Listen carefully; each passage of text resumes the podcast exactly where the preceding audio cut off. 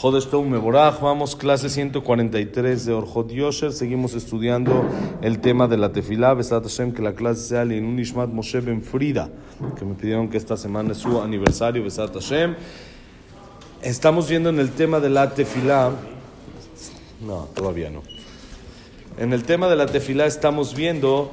Eh, ayer estudiamos la importancia de la kabaná la concentración en la tefilá, no hacer tefilá por hacer, no decir nada más el texto, sino concentrarse como debe de ser en la tefilá. Y si uno entiende lo que reza, entonces uno se concentra mucho mejor. Justamente ayer en la noche estuve con una persona y me pidió que si tengo algún libro que le pueda recomendar de la explicación en la tefilá y otro de la salajot de la tefilá. Quiere saber cómo se reza y cuáles son las traducciones, las explicaciones del rezo. Sí, hay varios libros muy bonitos que explican toda la tefilá. Amén.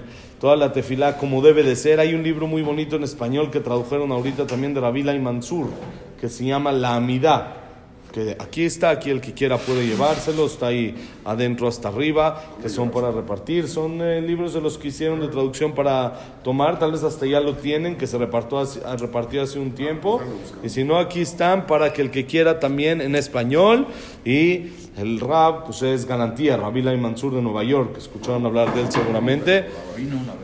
Ha venido varias veces, ¿sí? Es un rap que no usa barba, es un poco más, ya usa, antes no usaban barba, era, ese es muy moderno, pero sabe, sabe cosas, tipo sabe Kamala, sabe cosas algo increíbles, el rap. La apariencia no, al revés, él la hizo, él la hizo para poder acercar más a la gente, para que lo vean a él como amigo, como que una persona de, del público, alguien, es alguien muy, muy conocedor y muy, muy inteligente, es algo muy, es especial, el que entiende inglés y puede escuchar sus clases valen mucho, mucho la pena, es algo muy especial. Y ahí está su libro que lo tradujeron del inglés, ya lo tenemos aquí en español.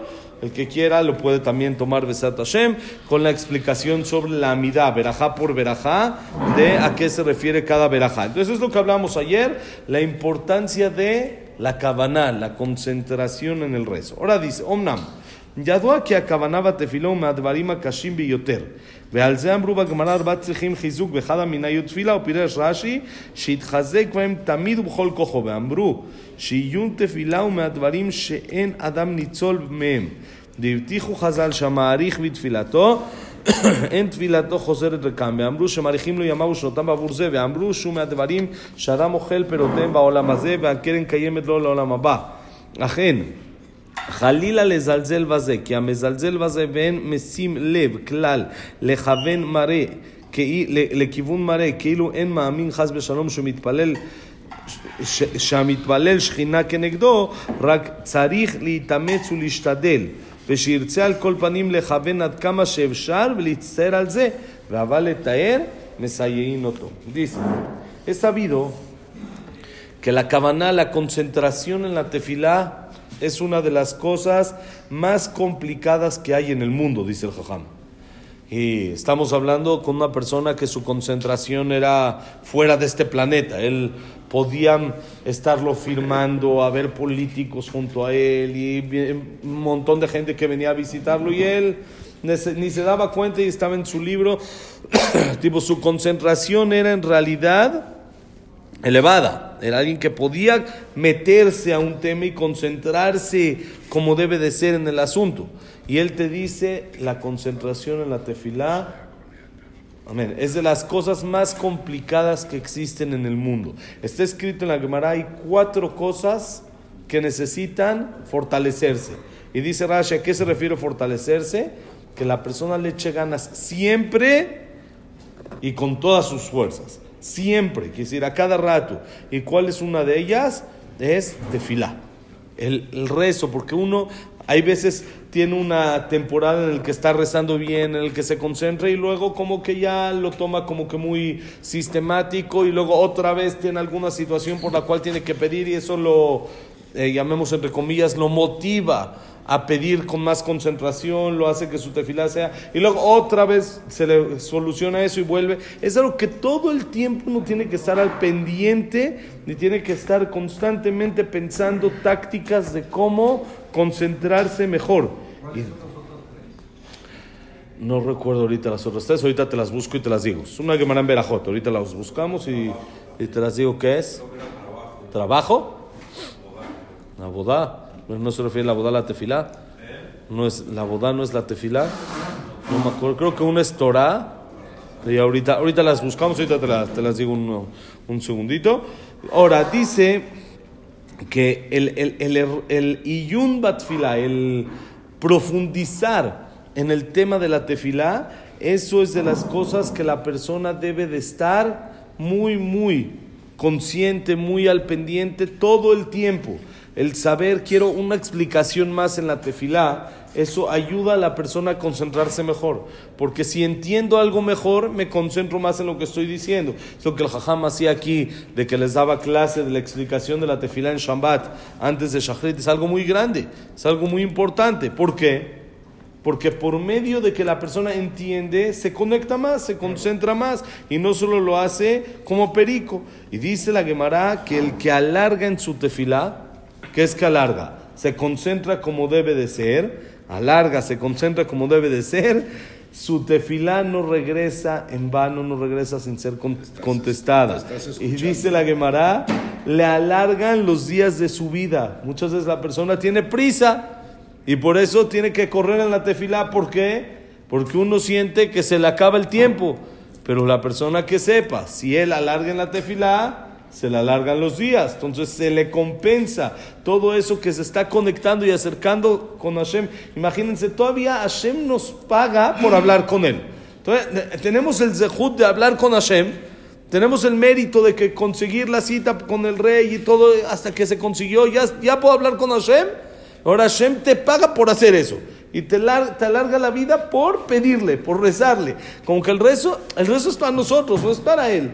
Hashem te paga. Eso es lo que dicen los hajamim. No hay nada más dulce que la Torah. No hay nada más dulce que Hashem. Nos paga por hacer cosas que son buenas para nosotros. Te dicen, Shabbat disfruta, come rico, descansa, ten placer y te pago por eso. te pago por no trabajar. Te pago por descansar, te pago por disfrutar.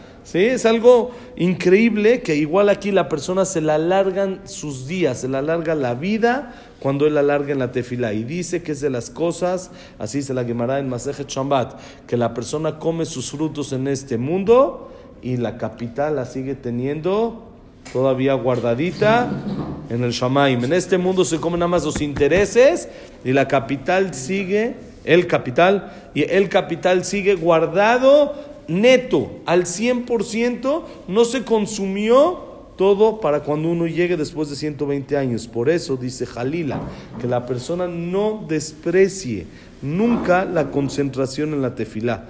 ¿Por qué? Dice, cuando la persona no se concentra como debe de ser, o cuando la persona piensa que no es necesario la concentración en la tefilá, quiere decir que no, no cree o no entiende que Hashem está frente a él cuando él está rezando. Porque si Hashem está frente a mí cuando estoy rezando, siento que me está escuchando, entonces seguro que me voy a concentrar y dice, aunque sea lo máximo que está dentro de nuestras posibilidades y que nos duela cuando no nos pudimos concentrar. Somos seres humanos, como hemos dicho toda la vida, y nos equivocamos y es normal y la mente no la controlamos tanto y es complicado poder este, estar todo el tiempo concentrado en una tefilá, pero pero la persona tiene que echarle las más ganas posibles. Y a Vale Taer, el que viene a purificarse, Hashem le ayuda.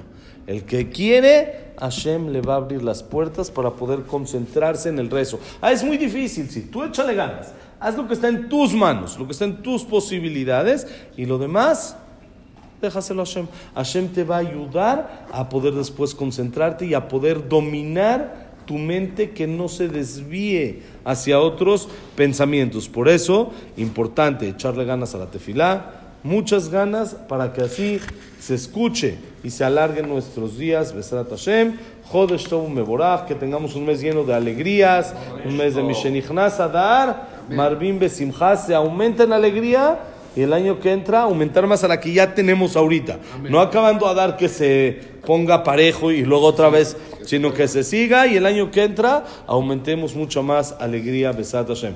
Que la clase haya sido Lilun Ishmat, Abraham Ben Adel, Sarat Miriam, Esther Bat Miriam, Eliao Ben Victoria, Víctor Jaime Ben Claire, Eliao Isaac Rosa Gilson, Janet Bat Latife, Claire Bat Zara, Yosef Ben Dora, Shaya Ben Janet, Yosef Ben Janet, Estel Bat Mili Malka, Yosef Ben Elvira.